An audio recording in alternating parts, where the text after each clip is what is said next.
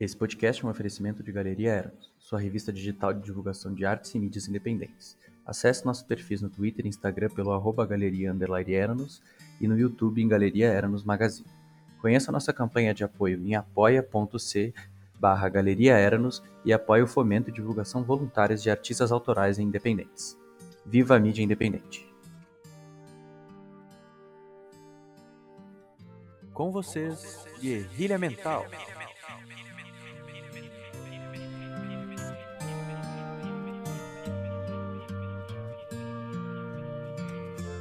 Prólogo.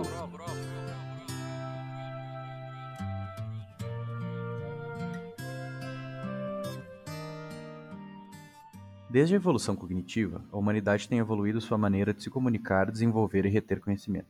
Com o passar dos milênios, passamos por muitas mudanças históricas e significativas que mudaram nossas abordagens e uso do estudo científico. A guerrilha viaja em torno dessa evolução e levanta questionamentos sobre o uso do conhecimento no mundo em que vivemos. O ceticismo do método científico, a torre de marfim da academia, o mau uso da ciência como arma de controle e medo, o perigo das pseudociências e a relevância da divulgação do conhecimento nas mídias. Embarque nessa aventura na companhia ilustre de grandes nomes da ciência, que nos colocaram no patamar de entendimento do mundo que temos em mãos hoje.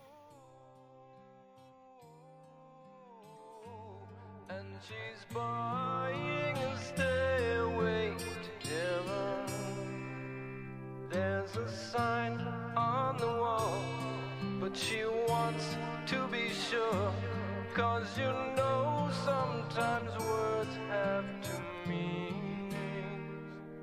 In a tree by the brook, there's a songbird. Resenha.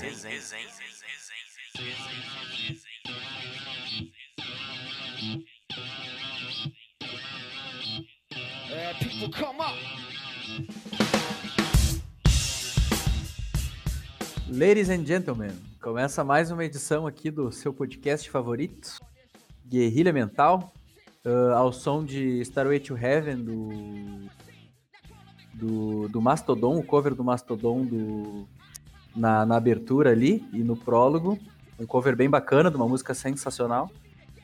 Uh, eu sou o Lucas Teixeira Siqueira, nas redes sociais, arroba tetapai, sobre a alcunha de teta e sou um estranho no ninho. Eu sou o Gustavo Manha Bosco, vulgo alemão. Uh, pode me seguir lá no Instagram no arroba Gustavo Manha Bosco. E eu queria dizer que o conhecimento é a única arma capaz de inutilizar todas as outras. Fala rapaziada, aqui é o Rodrigo. Pode me encontrar lá no Twitter pelo arroba matioda underline, underline, underline. E é perigoso acreditar em alguma coisa só porque você quer que seja verdade. Opa, galera. Começando aí. Filosófica, né? Gostou do, dos underline também, né? No, nos arroba, né?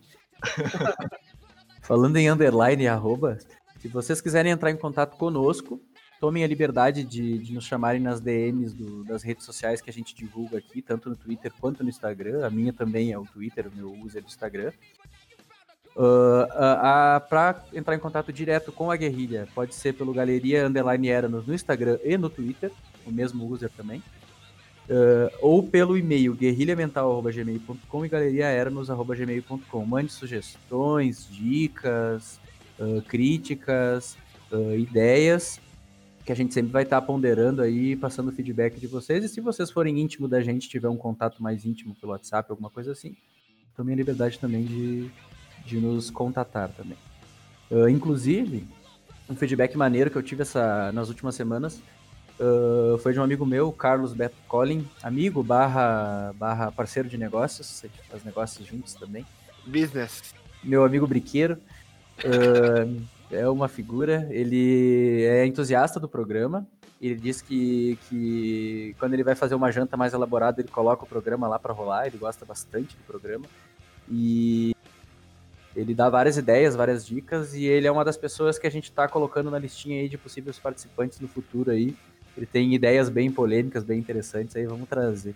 E ele disse que nós parecemos comunistas às vezes, só para ponderar aí, mas é. Opiniões, né? Opiniões. Acho, acho divertida essa troca. E tem vários outros amigos aí que eu vou citando à medida que, que vai passando os outros programas que vêm me procurado para cobrar uh, essa religiosidade do programa ser postado em determinados dias ou semanalmente. E eu acho bem legal, sabe? Porque tu percebe que faz falta para as pessoas. A gente teve problemas técnicos aí nas últimas semanas, teve que atrasar um pouco essa edição. E foi bem legal, assim, algumas pessoas procurando, pedindo e tal, e dizendo que estavam ansiosas pelo próximo programa e que usam o programa para atividades diárias, que é o objetivo de um podcast, né? Tá lavando uma louça, tomando um banho, dirigindo. Então é bem, é bem isso aí.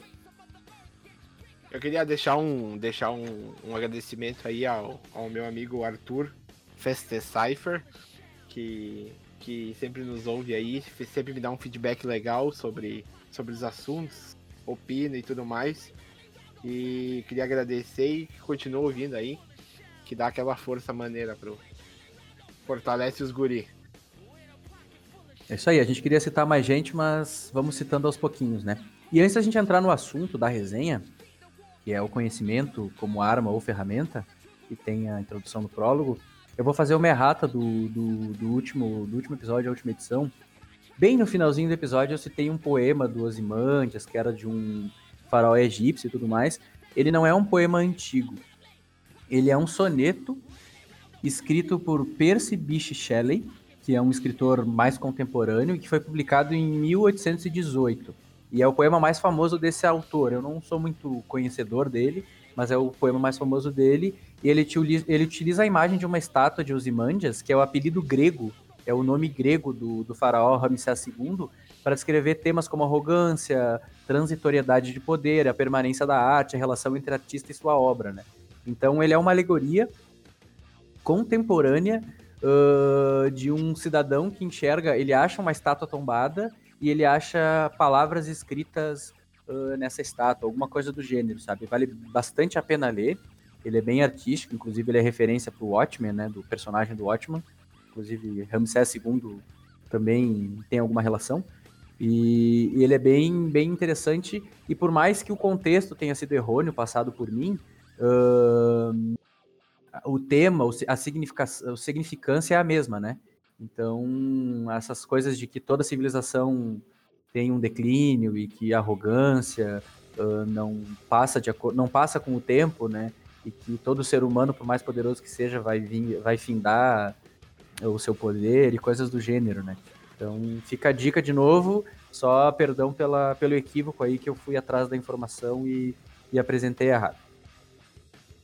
Pois bem, entrando ao tema, né? Vamos falar sobre divulgação científica, pseudociência, uh, a era das fake news, como o conhecimento e método científico nos trouxe, nos trouxe para onde a gente está hoje, né? Uh, eu acho que, que, vale a pena introduzir aqui a gente, cada um introduzir sua área de conhecimento de estudos ou de, uh, de estudo acadêmico, até curso técnico, alguma coisa assim, o que cada um já estudou na vida, tirando o ensino básico, né? Tipo, até o ensino médio, tivemos o privilégio de concluí-lo. Né? Eu falei no começo ali que eu sou um estranho no ninho porque o pessoal aqui é de das exatas, né? Temos o pessoal aqui das ciências exatas e eu sou o único representante das humanas aqui, né? Sou o único bicho grilo aqui. Comunista. Comunista. E eu maconheiro. Eu sou da área da comunicação, né? Eu fiz produção multimídia, tem bastante coisa técnica no meio, e tem conversa com muitas das áreas que, que os guris ali vão, vão introduzir que eles estudaram, só que o, o principal é a parte da comunicativa, né? Eu estudei marketing, marketing digital, vídeo, conceitos, uh, animação, coisas do gênero, que apesar dessa parte técnica tem o, a cola que gruda tudo isso, né? O, o que cimenta tudo isso é a parte de humanas, né? Da comunicação, né? Então esta é a minha área, sou formado já há cinco anos, exerço uh, a minha área de ensino na minha vida profissional, tenho um, o meu negócio uh, baseado nisso, tem outros projetos também, inclusive o projeto do podcast, eu entro não só com, com a minha opinião, mas também com a minha parte técnica também na edição, sou o editor, e, e sou um futuro, tá, ainda está na casa das ideias, do planejamento, um futuro mestrando uh, de filosofia em alguma instituição aí que, que eu consiga eu consiga acesso. Estou usando esse período aí de quarentena, de isolamento, para estudar a possibilidade.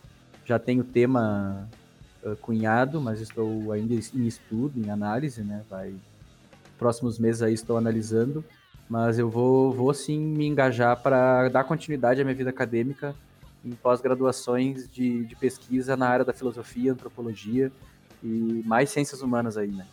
Legal. Show de bola, então.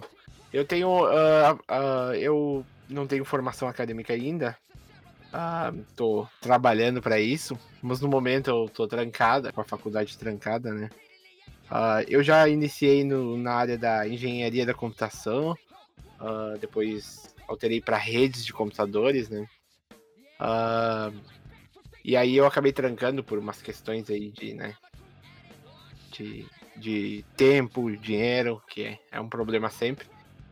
E aí, atualmente como eu trabalho com, eu sou técnico de áudio no momento, mas não tem muita relação com isso, enfim, mas eu também tenho uma formação na parte da, das linguagens, que atuei como professor de língua inglesa. Uh, atuei como professor de língua inglesa durante uns três anos. Tenho uma formação lá, na, lá em Dublin, na Irlanda, que eu, que tive essa formação lá no Iside Dublin College, que é um, um, uma escola bem renomada lá, na, lá em Dublin, que forma pessoas na língua inglesa. Então, eu atuei como professor usando desse método, mas tenho ideia de, de continuar aí na parte do da tecnologia da informação. Cara, eu inicialmente saí da escola querendo cursar engenharia civil, tanto que eu até comecei. Eu fiz o curso por uns três anos e na época a minha decisão era porque eu gostava de matemática e física, né, o clássico. Uh, depois desse período eu fiquei um pouco desanimado e também passei por alguns problemas financeiros aí. E pelo que me lembro, eu comecei a mexer com programação em casa e toda essa parte. Eu percebi que eu estava gostando disso e ingressei num curso na FSG, no Análise e Desenvolvimento de Sistemas, e comecei a trabalhar na área já fazem uns dois anos, basicamente. Sou, trabalho como programador. Eu pretendo continuar assim por mais um bom tempo, até conseguir bastante experiência e de repente virar um arquiteto de software, algo assim, e posteriormente assim seria algum cargo de gerência nessas instituições. É basicamente o que acontece no final de cada cada ciclo, assim, digamos assim. Então tu faz programa por enquanto. Garota de programa. Você é maluco. Famoso programeiro. Ah, só para ressaltar, uh, encerrando essa parte aí das nossas áreas do conhecimento aí, que é informação legal pra gente passar pro pessoal aí, até quando o pessoal quiser trocar figurinhas, que eu fiz Senai e o alemão também. A gente é formado em, em curso profissionalizante de aprendizagem industrial, em mecânica de manutenção de máquinas. Foi lá que a gente se conheceu, inclusive. E foi, foi, show de bola, cara, ali de metrologia.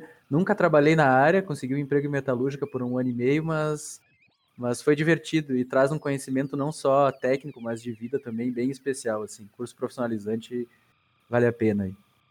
É, foram bons tempos de Senai, cara, pá. Saudades fazer pinhão no forno. é, a gente pode fazer depois um programa só sobre as pataquadas do Senai, que tem mais um pessoal aí que é da, são comunicadores independentes que também fizeram o Senai conosco. E tem umas Exato. histórias bem bacanas aí, a gente podia fazer um crossover, né? O programa só sobre o Senai. É, desventura dos pelegos, ia ser divertido. Bah, seria saudades, demais. Saudades, saudades. Fica a dica aí pro pessoal aí que faz podcast aí também. Que, que ah, pode até citar, pode aí. até citar eles. O pessoal do, do Universo Inverso aí, o Jorge, o Demore, o Vazata, que são até uh, referências para nós, porque eles começaram um pouquinho antes aí o programa deles e tal. Uh, fica a dica aí, se algum de vocês nos ouve, fazer um crossover aí para sobre outros temas cara. também, mas sobre o Senai seria divertido, né? Saudades. Seria bom demais. Até porque a gente era bem, até, até porque a gente era bem próximo na época do Senai, né? A gente sim, sim. basicamente colega, se via todo dia, toda tarde. Miserável, né, cara? Então, a né? nossa, a nossa turma é um marco na história do Senai, com certeza. É um marco. Cada, cada, cada figura que. Meu Deus do céu. Uh, vamos falar um pouco sério agora, gurizada. O nosso intuito aqui no programa é, a partir das nossas expertises acadêmicas e também empíricas de vida e também o acesso que a gente tem à informação, falar justamente sobre isso, sobre como o conhecimento foi passado nas gerações, como formou um, a, o pensamento crítico humano, como ele defasou hoje em dia, essa questão mais retrógrada dessas informações mais, mais inventadas, vamos dizer assim, da, das fake news, uh, a questão tipo, do acesso à ciência também, uh, como é que a gente enxerga isso, né?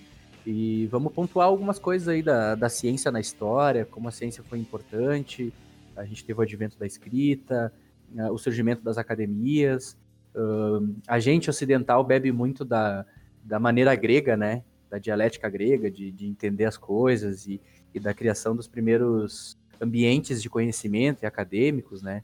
Que daí depois teve uma reestruturação no Renascimento uh, e, e, daí formou as grandes universidades dos, das primeiras grandes repúblicas do Novo Mundo. Tem universidades uh, que têm centenárias em outros ambientes, tipo Harvard, Oxford uh, e afins. E daí chegou aqui no Brasil, o Brasil formando como república, uh, começou a, a, chegar as primeiras a, a, serem criadas as primeiras universidades. Aí também se cunhou a, a universidade pública no Brasil, que tem um aspecto científico bem relevante aí para o mundo inteiro. A gente consegue enxergar nessa crise aí de saúde que tem várias alternativas saindo, né? E contextualizar tudo isso como é que a gente sente isso e como é que a gente coloca isso tipo, no nosso dia a dia, né? Então, tipo, uh, como o método científico também mudou a história, o ceticismo e o embate que isso tem com, com, às vezes, a cultura ou com a idealização das pessoas também.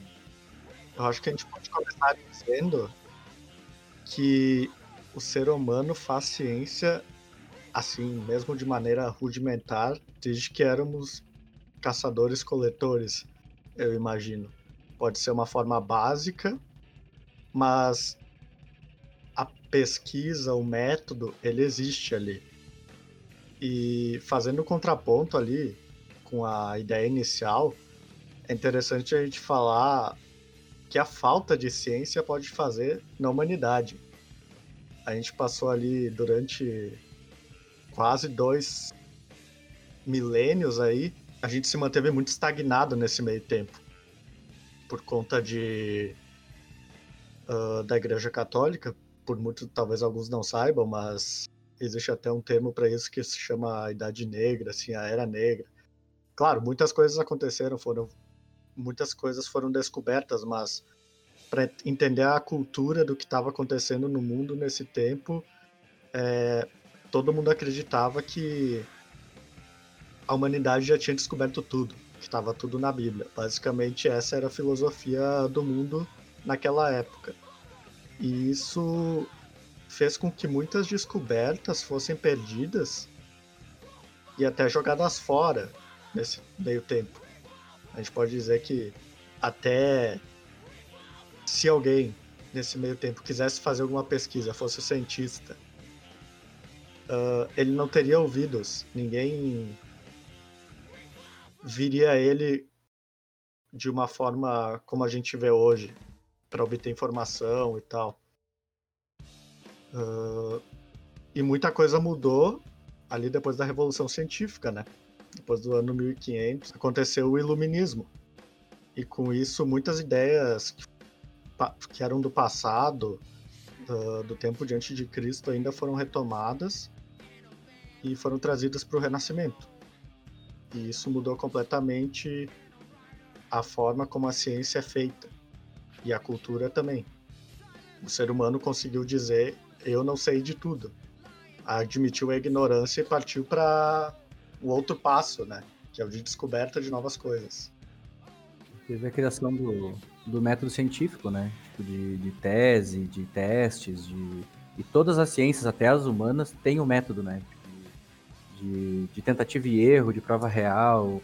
Existe um método que ele, ele tem que ser revisto também. E o próprio método se muta e é dinâmico com o tempo justamente para isso, né? Para a gente aprender a, a analisar e a tirar conclusões racionais, positivistas, do que a gente está observando, né? E não só... Quando a gente fala de ciência, a gente não coloca só ciência, astronomia, química, coisas do gênero, né? Tem as ciências humanas também, a antropologia, a sociologia, foram ciências que evoluíram muito nos últimos séculos, que elas tinham muito esse advento do, do homem branco conquistador, colonizador, observando o, o diferente. E não é bem assim que a banda toca, né? Cultura é cultura indeterminado, né? Então, em qualquer forma. De qualquer forma. Então, tipo, o observador tinha que, de alguma maneira, estar dentro da, daquela cultura e não precisava ser de uma cultura específica que antes se entendia como dominante, né? Tem a história do fardo do homem branco, que os conquistadores passaram o fardo do homem branco, que era um, passar, catolizar uh, os outros outras culturas que eles entendiam como inferiores, de maneira extremamente errônea. E, e agora já são, são ciências mais homogêneas e tem vários âmbitos, vários conhecimentos que se misturam com, com várias, várias nuances da realidade da cultura humana, né? Não só ocidentalizada, eurocentrista, uh, até preconceituosa, né? Podemos dizer assim, ultra-religiosa, né? Então, as ciências humanas, junto com as ciências biológicas e exatas, uh, cresceram muito e mudaram muito dinamicamente com o tempo também, para chegar o mais perto do racionalismo e da razão que a gente tem hoje e ainda é passível de muitas mudanças, né? E tem a questão também que, que foi citado da igreja, tanto que quando a igreja uh, começou a, digamos, com todo respeito à palavra, mas tocar o foda-se pra galera que, que contestava todos os ensinamentos, a gente começou a ter uma evolução social e tecnológica absurda. Por exemplo, se tu pegar os últimos 100 anos de humanidade, a gente tem uma evolução maior do que os últimos 10 mil anos. Então, tu, tu consegue ver que, que essa evolução ela foi muito ligada à ação de, de, de falta de conhecimento. É, e de, de desenvolvimento do conhecimento de, de várias partes, né? Não tinha um, uma central que esta é a central que divulga o conhecimento, né? Tudo tinha que passar pelo clero, pelo, pelo monarca, pelo Estado, né? Agora a gente tem instituições que divulgam conhecimento, mas as pessoas também podem distribuir o conhecimento, né? E tanto que, tanto que se, se tu, na, na época que se tu fizesse uma descoberta, alguma coisa, e aquela descoberta de fato ferisse os conhecimentos e as doutrinas da igreja, por exemplo, ela era barrada, ela não era aceita e ela não era divulgada. Exatamente. Tem muita coisa que deve ter passado pelo filtro que a gente não faz nem ideia, né? Coisas que talvez existiriam hoje, alguma tecnologia nova que provavelmente foi barrada, não foi, não foi dada a ideia adiante porque uh, contrariava as ideias da igreja, né? Então... Basicamente, essas pessoas eram marginalizadas por isso, isso. E tem muitos conhecedores e inventores que a gente tem acesso, que a gente cultua, que eles tinham mais acesso ainda que outros, né? Uhum. falando nessa questão aí do fardo do homem branco, aí dessa cultura eurocentrista, tem muitas descobertas científicas que a gente uh, coloca para cientistas, acadêmicos uh, de culturas semelhantes, sabe? E, e tem muita coisa que é de outras culturas que foram adaptadas, né? e que de repente até foram uh, varridas para baixo do tapete, né? Então, então agora a gente está tá abrindo, né? A maioria das coisas ela é feita com a união de várias pessoas, né? De várias culturas, isso que faz que é o belo da ciência moderna, que existe um crivo onde todas as pessoas têm que participar. Tu não consegue mais fazer ciência sozinho, digamos assim. Exato, exato. Tem, tem é, a troca, o diálogo, né? O diálogo científico está mais aberto, né? Tanto que a ideia do nome Eranos da Galeria, né, que é o projeto que, que impulsiona esse podcast, é justamente isso. O Círculo de Eranos era um círculo de... Ele era eurocentrista, sim, mas ele, ele era vários, vários acadêmicos de várias áreas do conhecimento que se encontravam para trocar figurinhas sobre as suas teorias, suas teorias científicas. Eu não sei definir todas as expertises, mas eu sei que tinha bastante coisa das humanidades. E eles trocavam figurinhas para acrescentar, sabe? Porque várias áreas do conhecimento acrescentam nas outras, né?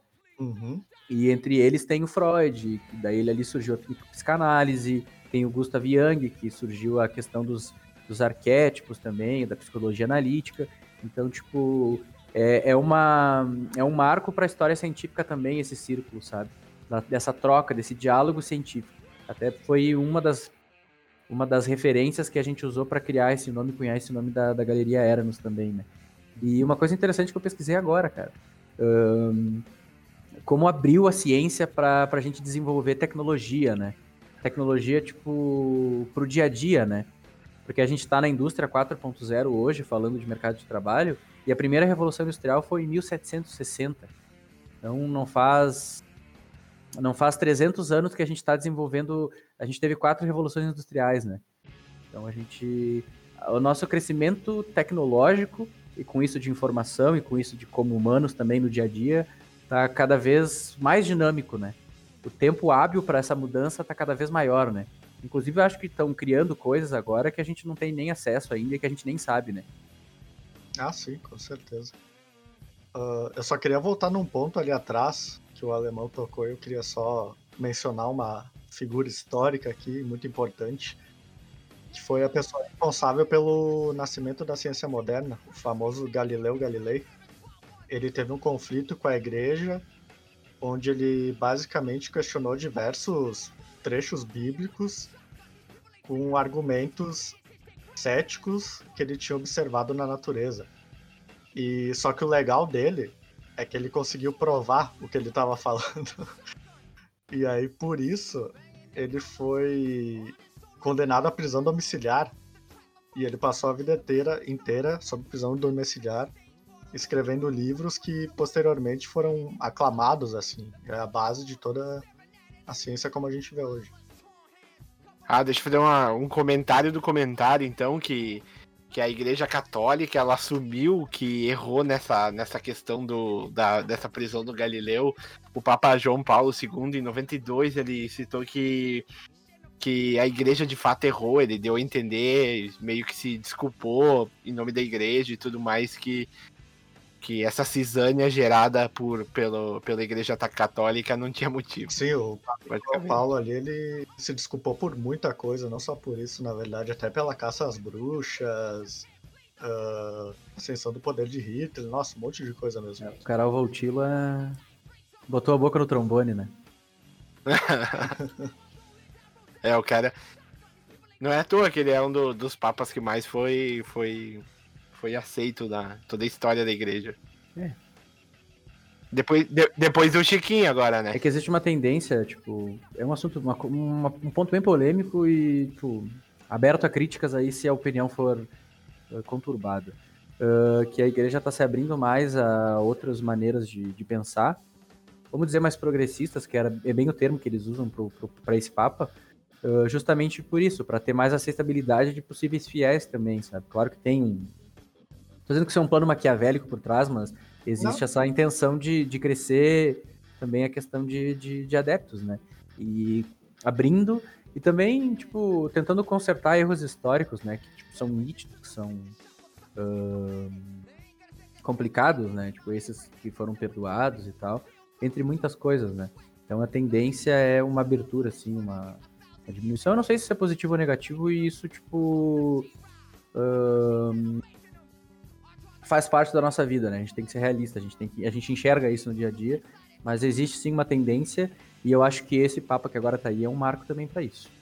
E ele é bem aberto à, à questão científica também, tanto que nessa crise ele, ele trabalhou muito mais em prol da, da ciência, do pensamento crítico, do que em prol do, dos jargões pré-estabelecidos antirracionais que possivelmente podiam ser usados, né?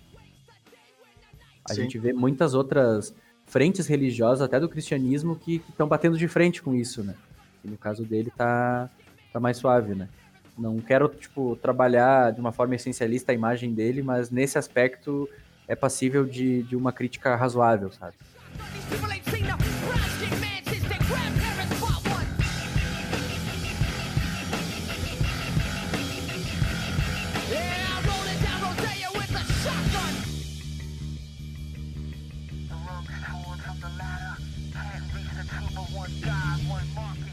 Uh, vocês falaram da Inquisição ali, da, da Idade Média, desse tipo de coisa.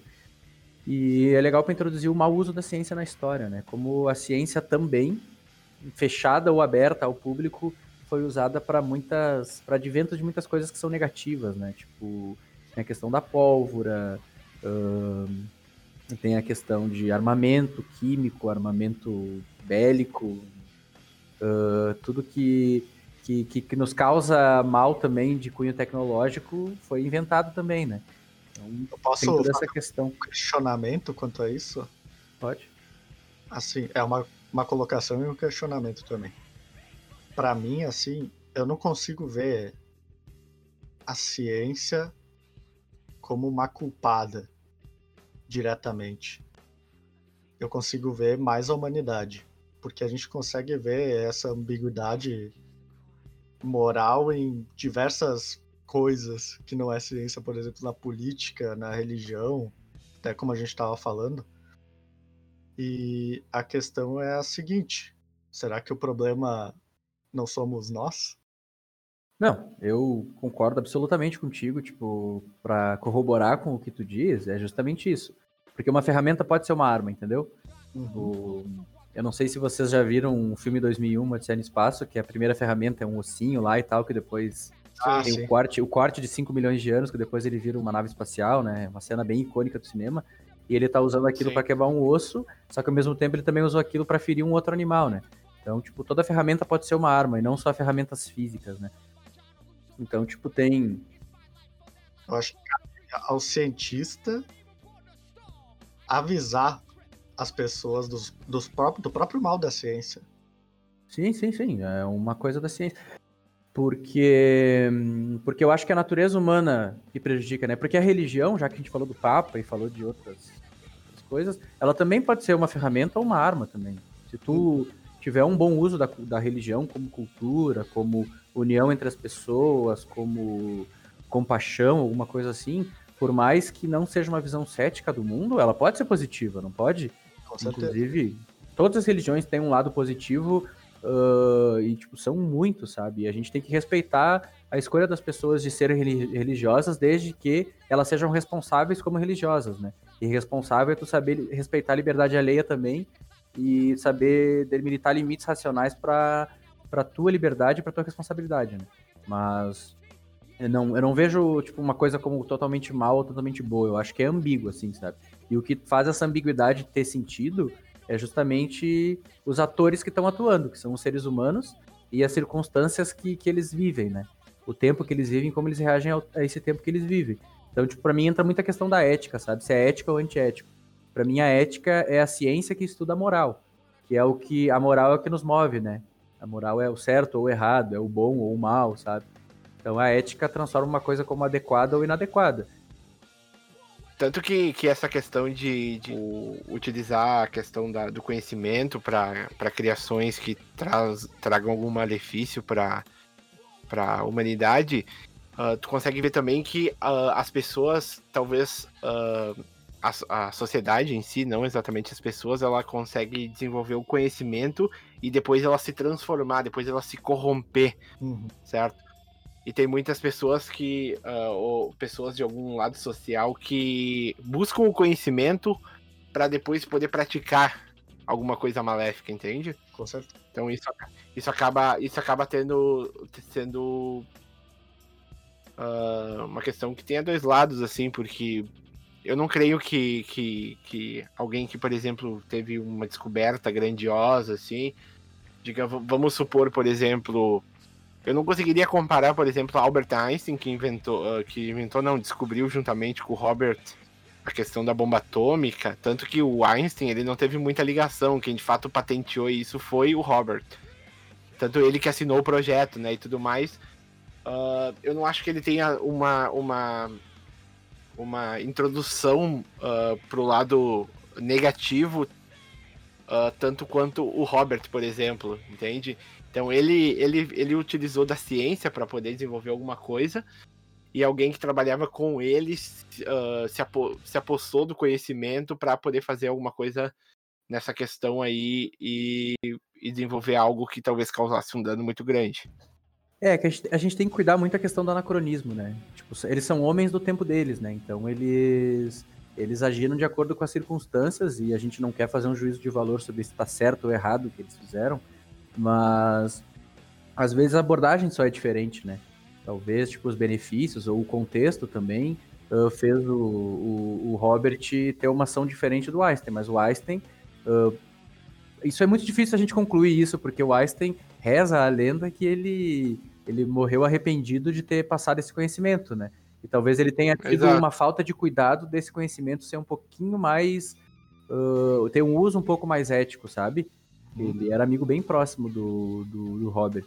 E o próprio Robert também se arrepende em algum grau. Eu vou trazer uma passagem aqui que ele, que ele citou. Para quem não sabe, ele é um físico norte-americano. Ele trabalhou no, no projeto Manhattan, que foi para desenvolver as primeiras uh, os primeiros protótipos da bomba atômica que depois foram usados na, na Segunda Guerra e, e, até hoje são testadas e, e N, N, N formatos de N tipos, de mais, mais de um tipo de, de bomba, de um tipo de combustível e afins, né, que é chamada bomba do diálogo hoje em dia, né, que normalmente os países que têm esse tipo de, de, de, de poder bélico têm um diálogo mais relevante na, no, na diplomacia internacional, justamente pela questão do medo, né, de, de uso, alguma coisa assim.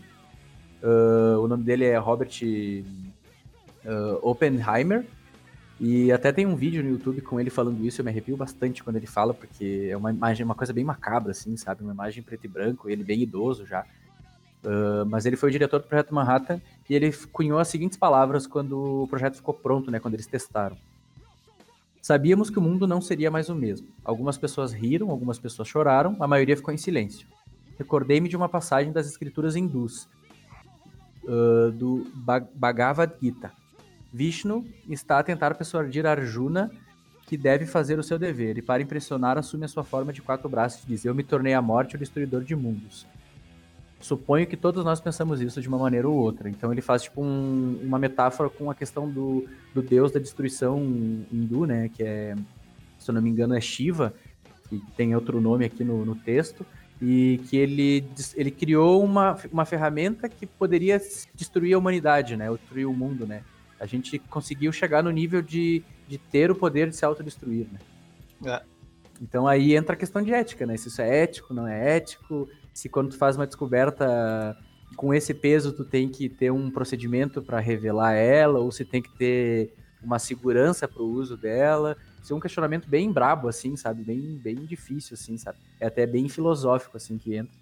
Tem toda essa questão, né? E é, e é uma questão que já chegou num nível que, que pode nos prejudicar, né? Tem a questão também do terror biológico também, de... Não nesse caso, né, que a gente não é conspirador, mas de uso de, de de artifícios biológicos ou químicos para matar pessoas também, que, que, já foi usado até em guerras mundiais também e tal. Uh, tem, tem essa questão também, sabe? Mas também entra também, tem muita coisa que a gente tem acesso que é conspiratório, que é ilusório, que é conveniente também. Então, é difícil ter um acesso à informação uh, crível e que tu consiga comprovar que aquilo é realidade ou mentira, sabe? para a gente ter um juízo de, de valor e de fato disso. Segundo o Carl Sagan, o cientista é também muito responsável por todas as descobertas que ele faz, de uma forma ética. Só faz meu amor por esse homem aumentar, porque, porque é verdade. Porque então... tu sabe lá no fundo o que, que, tu vai fazer com a tua descoberta, ou o que, que ela vai causar na, na comunidade científica internacional, né? Então você tem que, tem que cuidar disso, né? Só para reiterar que tem essa questão de patentes também, que tem descobertas que são patenteadas ou não, sabe? Então tem muita coisa aí no meio, assim, muita tem muita, muitos procedimentos, muitas trocas de influências, muita política também. Então é, é, é um, é um, uma coisa muito complexa. Sim. E voltando um pouquinho antes no que tu falou, às vezes a, a gente acaba entendendo muita coisa de forma errônea, né? Não é nossa culpa. Eu acho que é muita coisa da nossa própria cognição que nos engana. E é uma coisa que acontece bastante hoje em dia, que é o fato da pseudociência crescer bastante na sociedade, especialmente nos últimos anos. Uhum. Uh, mas o que é pseudociência? Para quem não sabe aí geralmente é alguma coisa baseada em algo científico, mas que ela parte de alguma premissa falsa e tem uma conclusão que não tem nada a ver com o ponto inicial, digamos assim. E que não tem um método científico para comprovar que aquilo é verdade, né? E geralmente ela fala muito sobre as, no... as nossas emoções, correto? Ela apela ao emocional. É, ela é uma mistura do, do, da ciência racional, do método científico, com um pouco do empirismo de quem está idealizando ela, né? Sim, e é uma coisa natural. A gente. E mistura um pouco de cultura no meio também, né? Sim, e além do mais, é uma coisa natural da gente passar pela nossa vida experimentando diversos tipos de crenças, digamos assim, e a gente acaba escolhendo aquelas que satisfazem mais a nossa vida, podemos dizer assim. Sim, sim.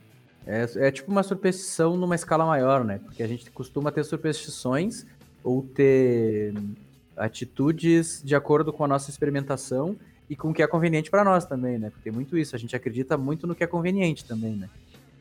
Acho que até é uma coisa tipo. Uh, nossa, né? A gente, a gente acreditar no que é conveniente porque aquilo nos fez bem em algum momento, ou costumeiramente nos faz bem, né?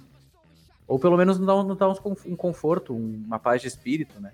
Que a gente tá na época aí das fake news também, que às vezes uma, uma informação divulgada por sabe-se lá qual fonte, fonte Time News, Time New Roman, uh, o pessoal tá o pessoal tá divulgando porque ah, isso tem a informação que eu preciso para minha opinião, tipo, fazer sentido. Exatamente. E só que a pseudociência ela tem alguns males, né, na, na sociedade, a gente pode dizer assim. Vocês concordam com isso? É, tem essa questão, eu vou reiterar de novo da palavra ética, sabe? É, é complicado porque, tipo, a pseudociência tu tem que entender objetivamente uh, aonde ela vai chegar e que, e que, que ela vai trazer para a sociedade, sabe? Uhum. Por exemplo, assim, a Terra plana. Para mim, a Terra plana é uma ideia descabida, é até um pouco politizada no meio, porque tem até um viés político para quem é terraplanista. Uh, e é um jeito de tu, tipo, ela é um jeito de tu desautorizar a ciência como ela é hoje e essa questão também da academia e de que a academia normalmente tem essa visão uh, um pouco mais racional e que as pessoas costumam associar com, mais, com ideais mais progressistas, sabe? Então tu tá desautorizando esse esse conhecimento que é prévio, sabe? Então, tipo, eu acho que, por exemplo, nesse caso não vai te levar a lugar nenhum. Só vai ter uma ideia descabida da realidade e vai fazer tu ter discussões que vai fazer tu perder o teu tempo e tu tem uma visão limitada de uma coisa que já, tipo, já é comprovada que não é assim, entendeu? Como assim a Terra não é plana, cara? Vocês estão falando sério? Como assim? Você tá me dizendo isso agora? É, mas aí tem outros casos assim, ó, que tem, eu já vi críticas assim à, à astrologia. Se em astrologia é uma pseudociência, ela não tem comprovação científica, não tem método científico, ela é inspirada em conhecimentos uh, empíricos de outras culturas humanas do passado que ajudaram eles em questões objetivas, que foi tipo colheita, plantação, caça, navegação e coisas do gênero. Mas como ela é colocada hoje em sociedade, eu vejo que objetivamente ela pode sim e não prejudicar as pessoas, sabe? Porque, tipo assim, a gente tem. Virou um, uma troca social, né?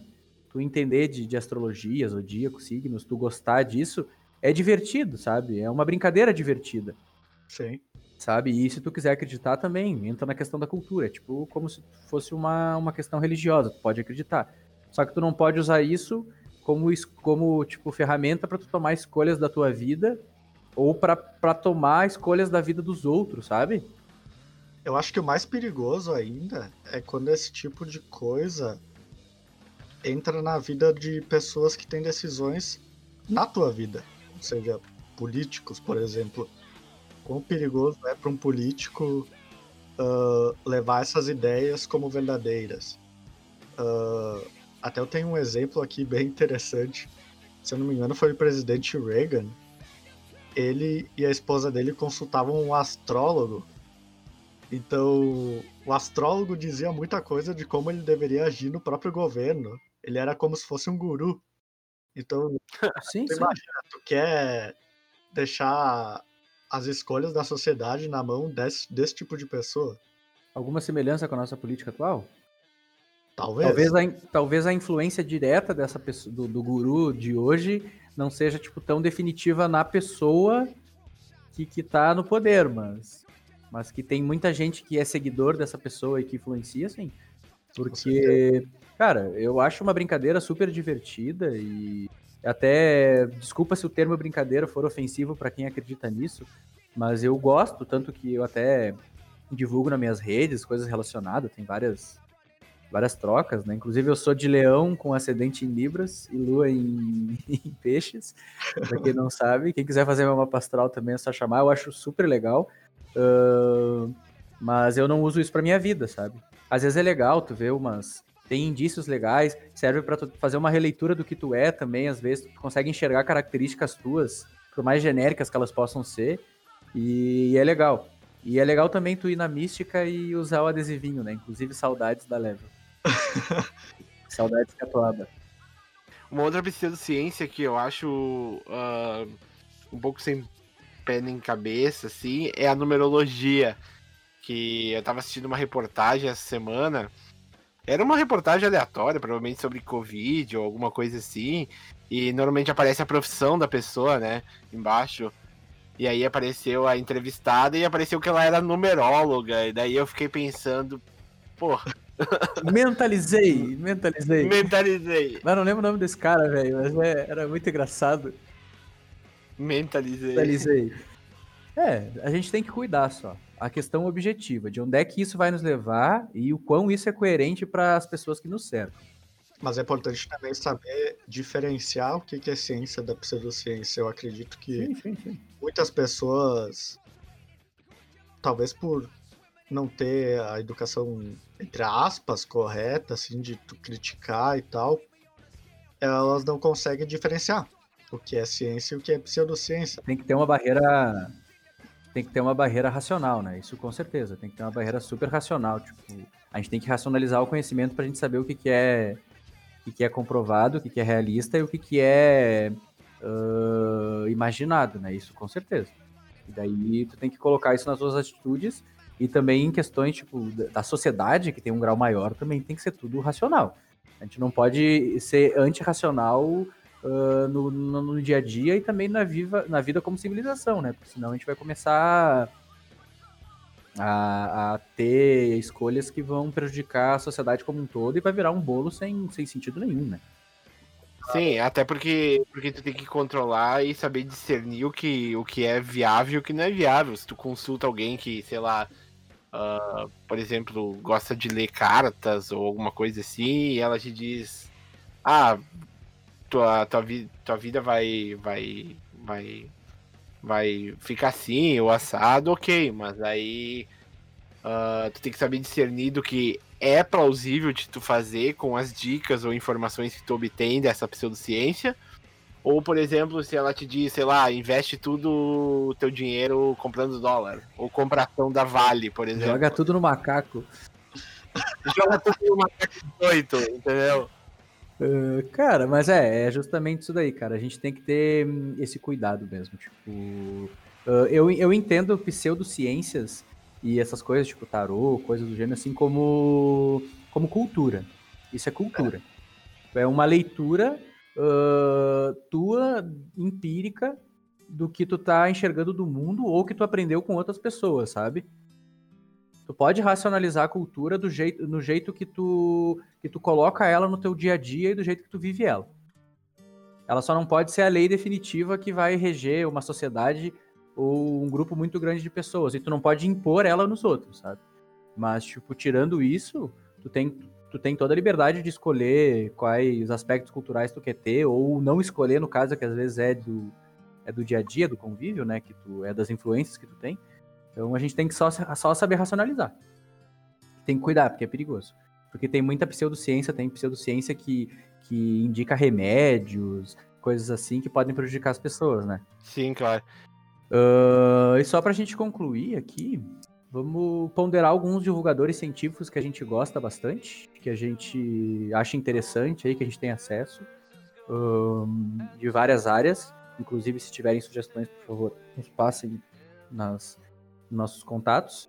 E algumas propostas que a gente analisa no dia a dia de hoje e que a gente pode ver no futuro aí para para divulgação científica como informação num âmbito que a gente vive hoje que é democrática, mas por ser democrática tem tem muita coisa aí uh, ruim que, que chega para nós, né? A, a, gente se engana. A gente lê notícia falsa e acha que é verdade o dia inteiro. E não é só aquele tio do zap lá. A gente também. Que a gente também é muito puxado pela nossa conveniência. Exato. Eu vou puxar esse, essa deixa que tu deixou aí para propor uma melhora no conhecimento para o futuro. Eu acho que primeiramente a gente precisa ter essa pequena dose de ceticismo que a gente conversou e Concordo. que a gente possa questionar todas as informações que a gente recebe no dia a dia. Como tu falou, a gente é bombardeado o dia inteiro por informação. Muitas vezes a gente acaba caindo em coisas que não são verdadeiras. Todo mundo acredita em fake news.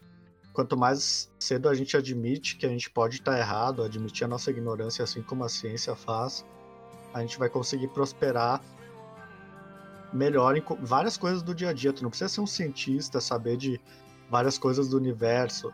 Se tu aplicar essas pequenininhas doses de ceticismo no teu dia a dia, eu acho que já vai fazer uma grande diferença. Sim, sim, sim. E eu acho que a visão cética não é só tu saber o que é real ou não real, é tu respeitar e tolerar e saber ser educado e responsável com a visão do outro, né? O... Sim. Uh, tu não tem que xingar, na minha opinião, tá? Uhum. Eu, eu sou agnóstico, que é uma visão cética sobre a existência ou não de um Deus. Eu não tenho comprovação, eu não consigo concluir que um Deus existe. Só que a ausência de evidência não é evidência de ausência. Eu também não concluo que ele não existe, não sou ateu. Mas há pessoas que, por motivos de vivência, de influência ou até de, de ter passado por situações, acreditam em pessoas que não acreditam. Ou que conclui também que não. E a gente tem que saber respeitar isso e viver na sociedade de maneira harmoniosa, né?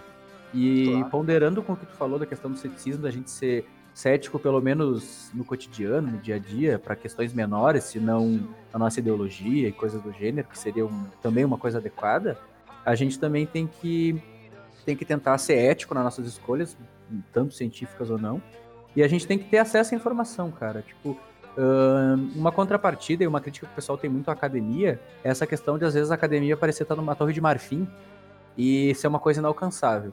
Às vezes parece que sim, mas às vezes ela não é. Tem muito material científico interessante aí nas redes. Eu acho que deveria ter mais, deveria ser mais passado. Existem várias alternativas, não só de mídia independente, tipo, não é só podcast de ciência que, que deveria existir, youtuber, uh, documentário. Eu acho que as instituições de ensino deveriam divulgar mais. Algumas divulgam muito, mesmo que não tenha tanta procura das pessoas, ou um, um nicho específico procure, mas a gente tem muitos exemplos aí, sabe? Tipo, tem o Carl Sagan, o Stephen Hawking escreveu muitos livros sobre um assunto super complicado que era uh, astrofísica simplificado, tipo, uh, o universo numa casca de nós é muito simples de tu ler, sabe? É até divertido de ler. Ele escreveu até livro para criança, sabe? Super didático. Tem o Atila Yamarino, que fala sobre ciência, que tem o Nerdologia aí, que a gente até já falou dele também e tal. Tem o pessoal do Sinapse, que é Dois Físicos, que é um podcast também que vale a pena ouvir. Tem o Xadrez Verbal. Tem o Pirula, que é um cientista, ele é paleontólogo, ele faz várias revisões sobre assuntos científicos também. E é bem legal a didática dele com o público também quando ele fala. O canal dele é bem simples, assim, de, a edição é bem simples, mas tu entende. Eu acho que eu acompanho o Pirula desde 2009. É, ele, ele, ele aparece muito ali, sabe? E são científicos, divulgadores científicos, eles estão aprendendo a ser comunicadores, né? E hum. também temos que falar do Drauzio Varela, né? Que é um médico que tem uma vivência super importante aí nas cadeias do Brasil, escreveu o livro que virou o filme do Carandiru, é um divulgador da televisão também, mais sobre medicina, mas ele, ele é uma figura também super relevante e a opinião dele é sempre bem desperta, sempre, sempre, bem racional, sabe? Não é lei, é só mais adequada. E tem uma entrevista dele para a BBC que se eu conseguir eu disponibilizo o link na, nas inscrições, que é simplesmente sensacional. Ele fala de vários assuntos polêmicos, alguns que a gente nem tratou aqui, são bem polêmicos, tipo o aborto, uh, descriminalização das drogas também, e vale muito a pena ver porque a opinião dele é sempre embasada, sabe? Sempre embasado. Então ele ele divulga e coloca o background do que, que ele embasou a opinião dele, sabe? E não é uma opinião conveniente, não é um achismo, é uma opinião crível e racional. Caso Varela é show de bola, cara. E só reiterando um pouquinho do que tu falou, um tempo atrás, logo no começo da pandemia, ele tinha falado que achava que o coronavírus não, não ia ser nada e tal. E a gente viu que é, né? E ele veio logo em seguida a público se desculpar. Ele, assim como qualquer pessoa, pode errar. ah, ele é um ser humano. Mas ele percebeu que estava errado e se corrigiu. Assim como a ciência faz e a gente conversou agora há pouco. A gente deveria, né? Eu botei, publiquei uma errata aí no começo do programa e acho que, como esse assunto é muito polêmico e às vezes a gente acaba confundindo a nossa opinião com alguma coisa que a gente entende racionalmente, a gente pode ter dado uma cagada de regra em algum momento que a gente falou aqui, sabe? E a ideia é Mandem justamente essa. Mandem sugestões. Mandem galera. questionamentos, nos xinguem, embasem o que vocês quiserem falar ou não embasem. Se a gente achar interessante, a gente vai revelar. E também a gente vai tentar se adaptar a essa questão opinativa, né? Então, tipo, a, ques- a nossa ideia é ter diálogo, a gente quer ser interativo. Então, entre em contato com nós aí, nos xinguem. E que assunto bom de falar, né? Gostei bastante desse episódio. E a gente pode pegar cada partezinha desse episódio e falar um pouco sobre cada uma, né? Pode fazer um episódio sobre, sobre zodíaco também, sobre astrologia também. Seria bem interessante. Dá pra chamar os, os entusiastas. É isso. Eu quero fazer meu mapa astral ao vivo aí, eu quero fazer uma análise dele inteira. mais, mais alguma proposta aí para a ciência e, e a humanidade, e a vivência melhorar aí, alemão? Ah, eu acho que eu queria comentar sobre a questão de, de, de assumir algum erro, de dizer, de aceitar que, que errou e tudo mais, trazer aquela errata. Eu, eu sempre achei que se tu tem ah, o, o. Tu tem a atitude de se autocorrigir, é porque tu foi atrás, tu buscou, tu estudou e tu achou conhecimento pra descobrir que tu tava errado. Só isso. Legal. O senso crítico, a gente tem que estudar para formar senso crítico, né? Não para formar opiniões, né? O senso crítico, ele, ele não é uma coisa que é de dentro para fora, né? Na- é, Não é para só não é só para o mundo que nos cerca, é para nós mesmos, né? Que fica fica essa conclusão no ar. E vamos pro, pro Cultura e Guerrilha, então, que é o nosso bloco de referências culturais, então.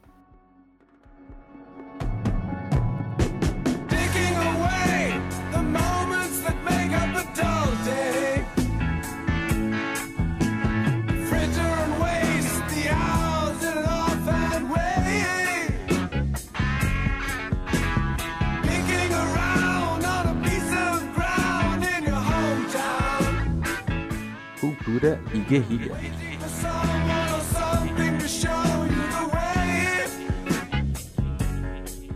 Estamos de volta então com o Cultura e Guerrilha, o quadro que a gente faz as nossas referências culturais aí relacionadas ou não ao tema.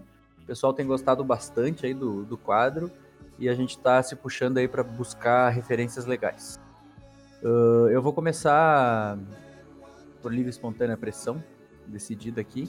Ah, eu tinha pensado em outros, outras referências mais relacionadas ao tema e tal, mas como a gente citou algumas coisas no programa, e eu não queria repeti-las. Ah, hoje mesmo, no dia que a gente tá gravando, saiu o trailer da terceira e última temporada de Dark. E quem bem me conhece sabe o quanto eu gosto, estou gostando desta série aí. E essa é a minha recomendação. A série Dark é uma série alemã. Ah, ela estreou há dois anos atrás no Netflix. Ela é uma produção independente do Netflix.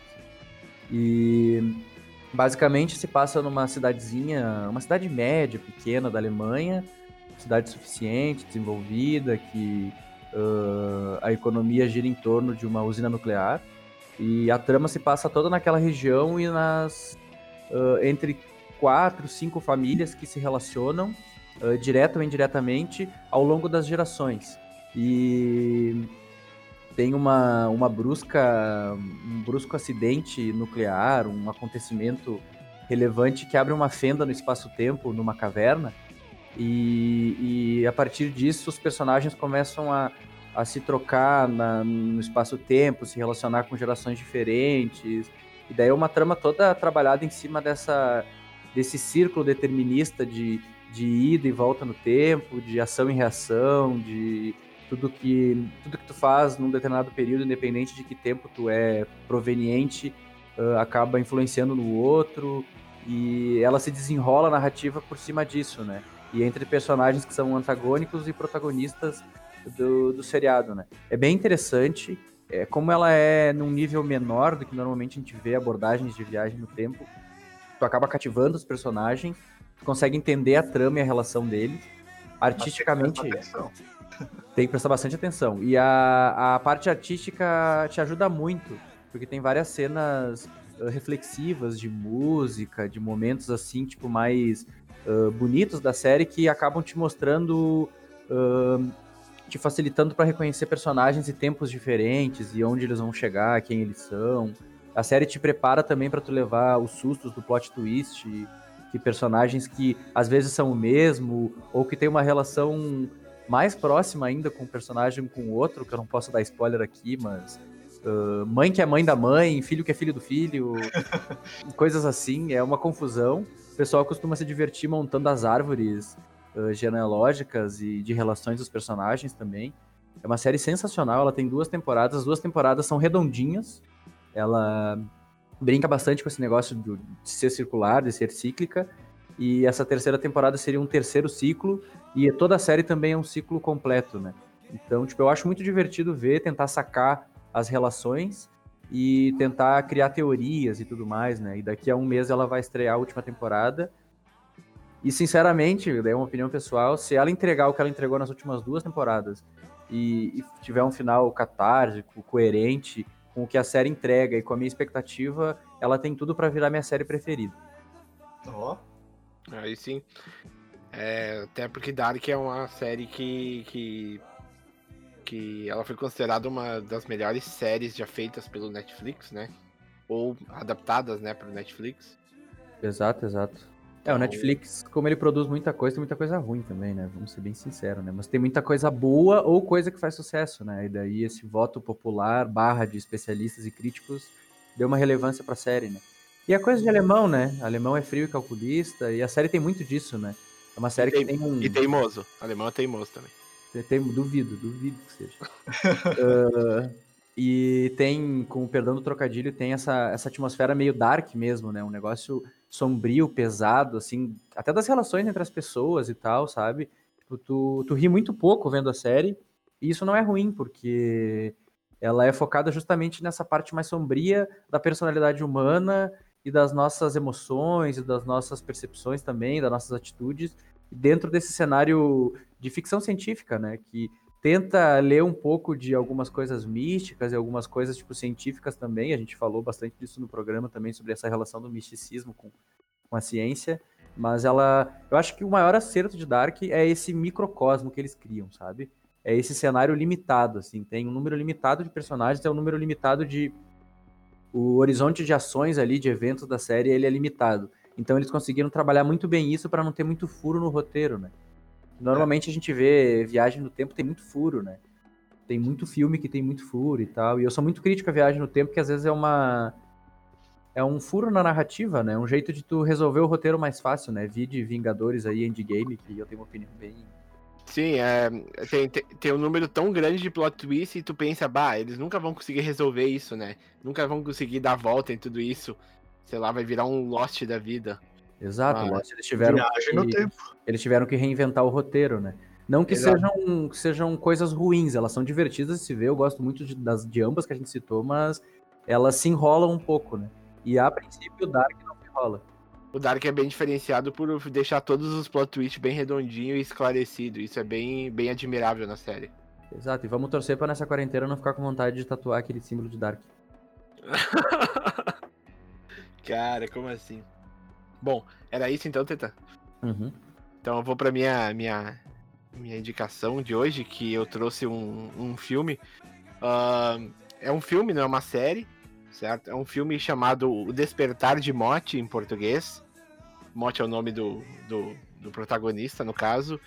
E em inglês e, e alemão, que é a língua original deste filme, ele te- traz um outro nome, mas Ah, até porque o nome em alemão era tão difícil, eu não conseguia falar que eu até nem trouxe o nome. né? Pra não invocar nenhum demônio também no É? Não.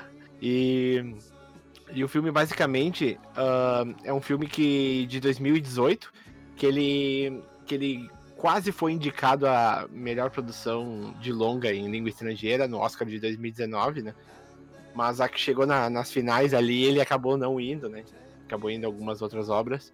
Mas é uma obra que muito seria muito justo se ela tivesse lá naquele Oscar. Ahn, basicamente, como eu disse, o filme ele se passa na, na língua alemã e na língua Yiddish. Por quê? Porque Yiddish. Yiddish é um dialeto de hebraico. Se eu não estiver errado, alguém talvez saiba aí, possa me confirmar. Não? Não. Ah, então, é a língua que os judeus europeus falavam. Ou falam ainda, não tenho certeza dessa informação também. E acaba que, que esse filme é a história de um, de um rapaz chamado Motti, que com 20 anos ele. eh, ele. Ele tenta lutar contra os empecilhos da vida de ser judeu, no caso. Não que seja um problema, mas para ele aquilo se torna um problema. Que como ele é nascido numa família judaica, ah, os pais tentam controlar a vida, tentam fazer casamentos arranjados e tudo mais, que é uma tradição dos judeus, né?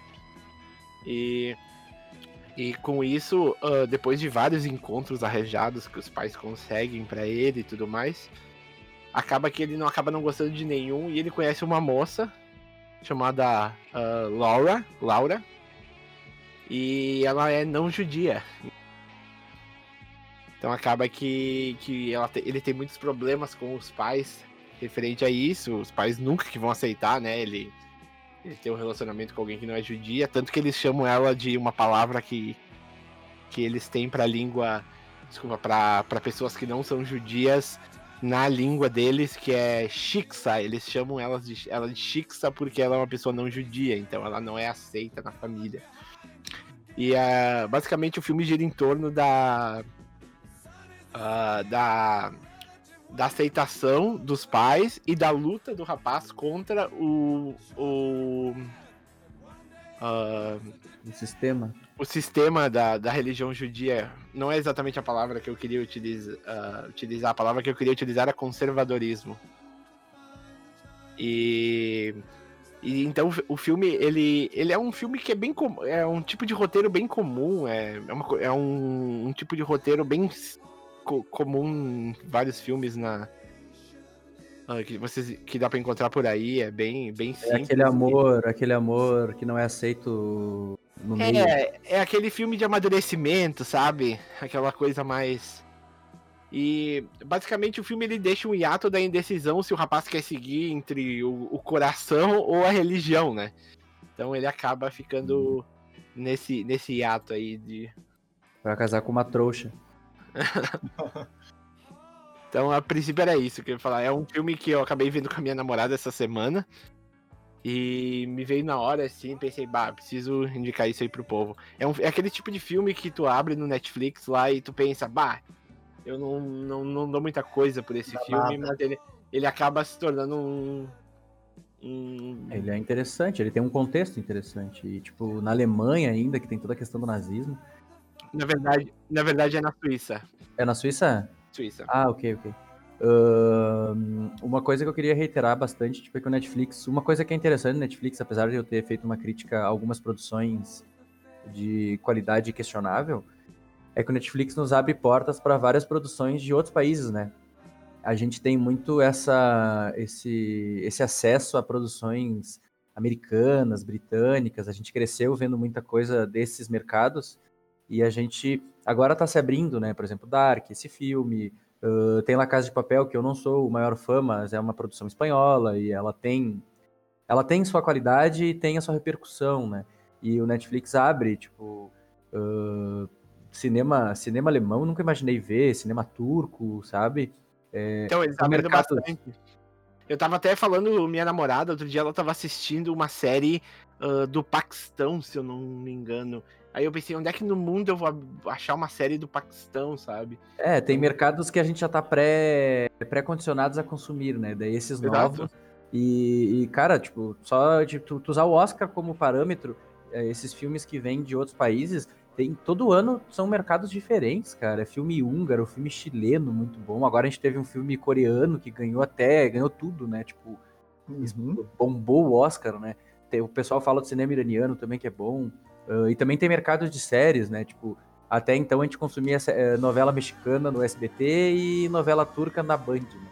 E que tem sua qualidade, senão não chegavam aqui. Só que a gente tá começando a consumir outros mercados, assim, sabe? Tipo, ah, tem poucos filmes pontuais, assim, tipo, que o cara já viu, ainda mais antigos, que, que tipo, tem o filme su- sueco, que é famoso lá, o, da, o, o Sétimo Selo, mas poucos que o cara consumiu, assim, sabe? E agora, tipo, tem filme chinês bom, que é The Farewell, que é um filme do ano passado que eu achei sensacional também, que já tô meio que colocando aqui, se alguém quiser Mas, tu- assistir. mas tu sabe que, que essa questão aí de, de abrir portas pra filmes de língua estrangeira, ela não é tão aceita em países que falam a língua inglesa. A- a- ela não é tão aceita como a gente aceita. Por exemplo, eu tenho certeza que um, um americano, quando ele vai a- abrir o Netflix lá e ver um filme, se ele vê um filme, sei lá, paquistanês, iraniano, eu tenho certeza que ele não vai assistir porque ele vai ter que ler legenda. É que não é o hábito, né? É, Não é eu hábito. gosto bastante de ver, porque eu gosto muito de ouvir uma língua diferente do que o inglês. Até uma coisa que eu gosto muito em Dark é isso, tipo, a diferença que é a expressão dos personagens, sabe? Tipo, muda muito por causa da língua alemã. E... Parece que eles estão sempre brigando. Exato, parece que eles estão sempre bravos. E estão sempre invocando o demônio ou fazendo um discurso nazista. Ah, só que. E também essa parte, tipo, eu peguei, sempre peguei o hábito de ler coisa legendada, sabe? Até ver coisas legendadas, até em inglês eu vejo, sabe? Até quando eu vou entender, vamos dizer assim, eu acabo assistindo porque eu tenho o hábito de ver a tela e ler a legenda, assim, sabe? Eu acho bem interessante. É uma Sim. coisa que não acontece muito no Brasil também. A maioria das pessoas prefere ver filme dublado. Inclusive. Exato, exato. Não, mas é, é, um- é uma alternativa de ver, sabe? Dependendo qual a obra e qual o processo de dublagem, se perde alguma coisa ali.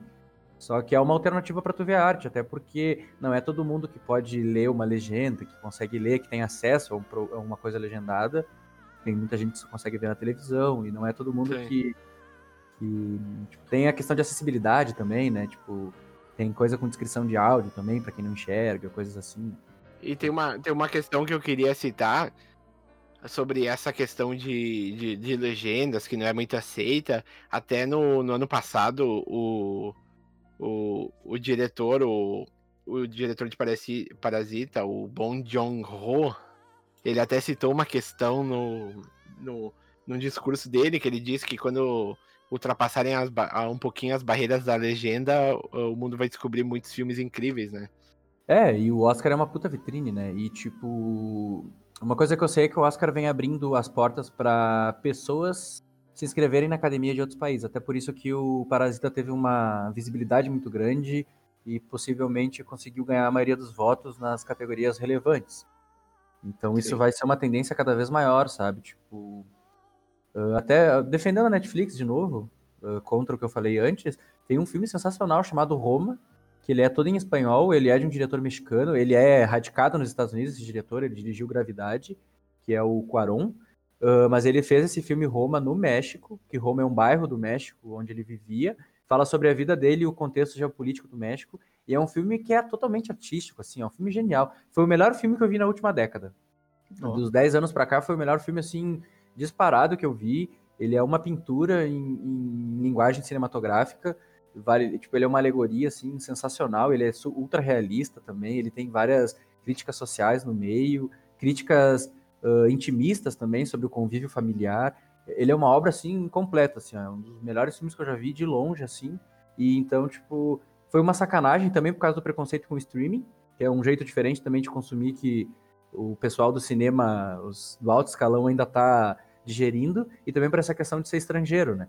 Então, são processos, né? Então é muito bom ver filmes de outros mercados entrando, e isso é bom pro mercado brasileiro também, né? Tem muito filme brasileiro que é muito premiado em premiações que a gente não cultua tanto, e eventualmente vai chegar nessas, né? O Brasil já teve seu, seus nomes no Oscars lá, teve, se eu não me engano, quatro indicações, Cidade de Deus, que pra mim é o melhor filme do Brasil de todos os tempos. Ah, a Fernanda Montenegro concorreu a melhor atriz.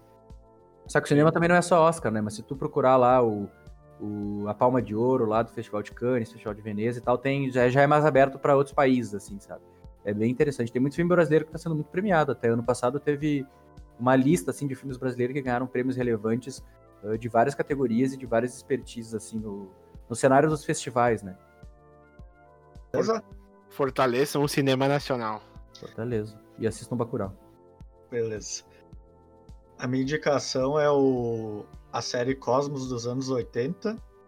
Ela foi uma série estadunidense produzida pelo Carl Sagan e a esposa dele. Ah, a série em si, ela serve bastante para fazer uma divulgação científica de todos os achados até a época ali dos anos 80.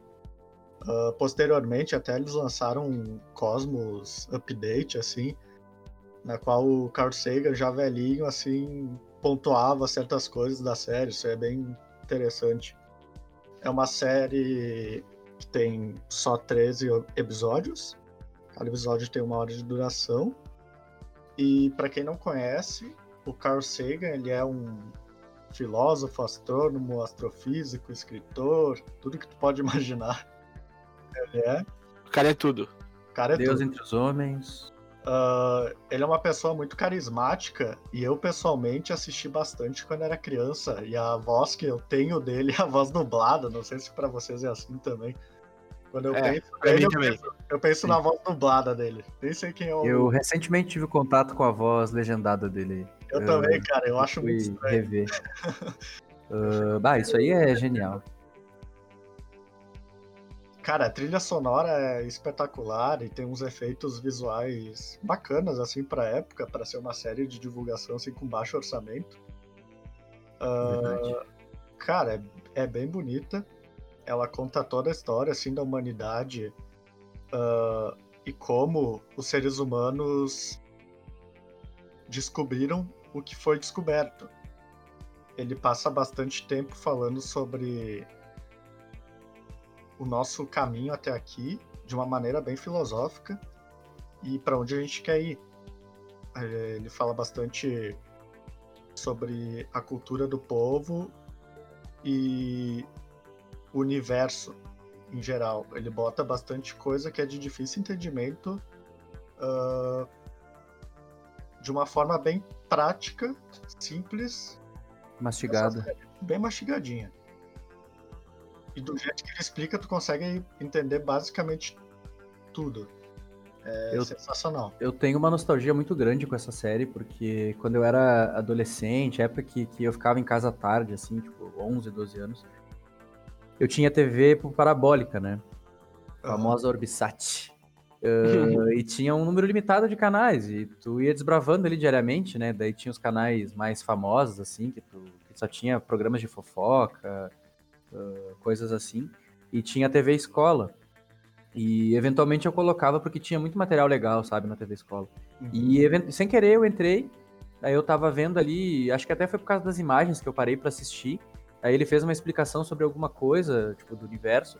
E eu me cativei muito com aquela explicação simples, fluida, e comecei a assistir. Daí eu entrei em contato com a série e comecei a, a descobrir os horários pra assistir os episódios, sabe? Eu devo ter visto umas duas, três vezes enquanto eu era adolescente, a série inteira, assim, sabe? Tipo, mais recentemente tive contato novamente com ela. Existe uma versão atualizada que é com outro astrofísico, né? Que tem uma abordagem um pouco diferente, apesar de usar ah, temas e, e considerações semelhantes. Também vale muito a pena ver que tinha no Netflix há um tempo atrás. Tiraram, né? Tiraram, mas tipo, é um material espetacular, é, é uma imagem cética da vida, né? Mas sem, tipo, desmerecer cultura, misticismo, relações humanas, mas é uma visão cética, científica, e é para mim isso é um marco da divulgação científica, assim, tipo, de como a ciência é plausível e ela é passável para como informação para nós meros meros meros mortais e de conhecimento limitado, né? É. E o Carl Sagan é, é, é bem como tu disse, assim, sabe? Dá para cunhar ele como um filósofo, porque o que ele trouxe para o ceticismo e para a academia, assim, e para as pessoas comuns é uma coisa assim fora do comum, assim, fora do normal. Eu tenho uma admiração por esse homem. Mudou a vida de muita gente. Inclusive a do Neil deGrasse Tyson, que foi o apresentador do Cosmos Do atualizado. novo, né? É, ele era, era um ídolo dele adolescente, né? Eles chegaram a ter um encontro, Isso. né? Aham. Eu só quero pontuar que pra quem assim não gosta muito da de ver coisa antiga, pode assistir a série, tá muito boa também. Ela é de 2014 e quem apresenta é o Neil deGrasse Tyson. E os efeitos ah, visuais dela são bem mais estão anos luz na frente, né, da dessa do antiga. Ah, pode ser um diferencial assim para quem É, o custeio. Pra quem nunca assistiu, começar por ela, porque ela também é bem mastigadinha. Ela tem diferenças, assim, com certeza, na forma de explicar, por conta de ser outra pessoa, ter outros efeitos visuais. Eles também fizeram umas mini histórias, assim, para explicar como ah, a história do mundo aconteceu. Isso é bem bacana, vale a pena assistir as duas, pra ser sincero. É, e o custeio dessa segunda é maior, né? Então a produção é mais elaborada, né? Então é capaz de cativar Tinha uns mais. pila né? a mais. Tinha, tinha uns pilinha a mais. E vale muito a pena, cara. Vale muito a pena, porque é uma introdução ao pensamento ao pensamento científico, ao pensamento cético, e no mínimo tu vai ter um monte de informação interessante pra tu viver a tua vida que tu não fazia ideia, sabe? E é, simplifica o que parece ser muito complicado. E Exato. é, e é divertido, cara. Eu acho divertido. É um dos marcos da minha vida ter acesso a esse material aí da série Cosmos e conhecer o Carl Sagan mudou o meu pensamento crítico 100% depois que eu comecei a conhecer ele e a abordagem dele e a partir dele procurar outros incentivadores, divulgadores, filósofos e afins, sabe? Ele é uma figura muito muito relevante na minha vida. Ele é tão grande como na comunidade científica que tem gente que considera a adoração a Carl Sagan como uma religião. Uma religião, né? É como é que é? É, eu não tenho religião, eu sou agnóstico, mas se eu tivesse uma, com certeza seria o culto a Carl Sagan, não, não tenha dúvida. É isso aí. É isso aí, gurizada. Só para ressaltar aí, se vocês quiserem entrar em contato com nós para fazer alguma crítica, agregar o assunto, querer participar, dar sugestões de assunto, ah, xingar o, o pessoal, reclamar que a gente não, não tá gravando podcast há algumas semanas, ah, é só entrar em contato aí nas nossas redes sociais pessoais que a gente divulgou no começo do programa e tá na descrição do agregador aí que tu tá, tá ouvindo e nas redes sociais. Uh, na galeria underline Eranos no Instagram uh, e no Twitter e pelo e-mail guerrilha uh, guerrilhamental@gmail.com e galeriaeranos@gmail.com. Beijo pra quem fica e até a próxima. É nóis. e valeu!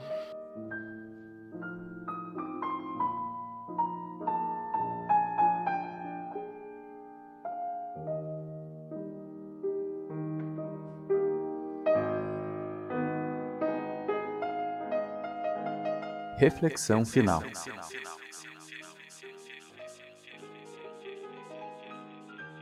A reflexão final de hoje vai ser especial. Ela vai ser a leitura de alguns trechos da obra Pálido Ponto Azul, escrita pelo Carl Sagan, que foi muito citado nesse episódio como um astrofísico importante, divulgador científico e filósofo contemporâneo. Ele escreveu esse livro baseado nas experiências que ele teve com a missão Voyager, que foi uma sonda enviada às fronteiras do Sistema Solar, e no fim do uso dessa sonda ele resolveu tirar uma fotografia da Terra na, na distância que ela estava. E isso inspirou ele a escrever esses trechos que vão ser lidos ah, e até hoje eles são usados como referência para a questão do, da divulgação científica e do nosso significado ah, em todo o universo. Né? Então vamos à leitura desses trechos. A espaçonave estava muito longe de casa. Achei que seria uma boa ideia, logo depois de Saturno, que elas lançassem o último olhar para casa. Eu sabia que, vista a partir de Saturno, a Terra pareceria demasiado pequena para que a Voyager distinguisse algum detalhe. O nosso planeta seria apenas um ponto de luz, um pixel solitário, mal distinguível dos outros pontos de luz que a Voyager poderia divisar, planetas próximos e sóis distantes. Mas justamente por causa da obscuridade de nosso mundo assim revelado, valeria a pena ter a fotografia. Os cientistas e filósofos da antiguidade clássica já haviam compreendido muito bem que a Terra era um simples ponto num vasto cosmos circundante, mas ninguém jamais a vira nessa condição. Era a nossa primeira oportunidade e também a última em várias décadas. Assim, aqui estão elas: um mosaico de quadrados dispostos sobre os planetas e uma coleção heterogênea de estrelas mais distantes ao fundo. Devido ao reflexo da luz do Sol na nave espacial, a Terra parece estar pousada num raio de luz, como se nosso pequeno mundo tivesse um significado especial, mas é apenas um acidente de geometria e óptica. Olhem de novo para o ponto. É ali, é a nossa casa. Somos nós. Nesse ponto, todos aqueles que amamos, que conhecemos, de quem já ouvimos falar, todos os seres humanos que já existiram, vivem ou viveram as suas vidas. Toda a nossa mistura de alegria e sofrimento, todas as inúmeras religiões, ideologias e doutrinas econômicas, todos os caçadores e saqueadores, heróis e covardes, cada criador e destruidor de civilizações, reis e camponeses, jovens casais apaixonados, pais e mães, todas as crianças, cada inventor e explorador, professores, políticos corruptos, superastros, líderes supremos, todos os santos e pecadores da história da nossa espécie, ali, num grão de poeira suspenso num raio de sol. A Terra é um palco muito pequeno e uma imensa arena cósmica. Pense nos rios de sangue derramados por todos os generais e imperadores para que, na glória do triunfo, pudessem ser os senhores momentâneos de uma fração desse ponto. Pense nas crueldades infinitas cometidas pelos habitantes de um canto desse pixel contra os habitantes mal distinguíveis de algum outro canto, em seus frequentes conflitos, em sua ânsia de recíproca destruição, em seus ódios ardentes.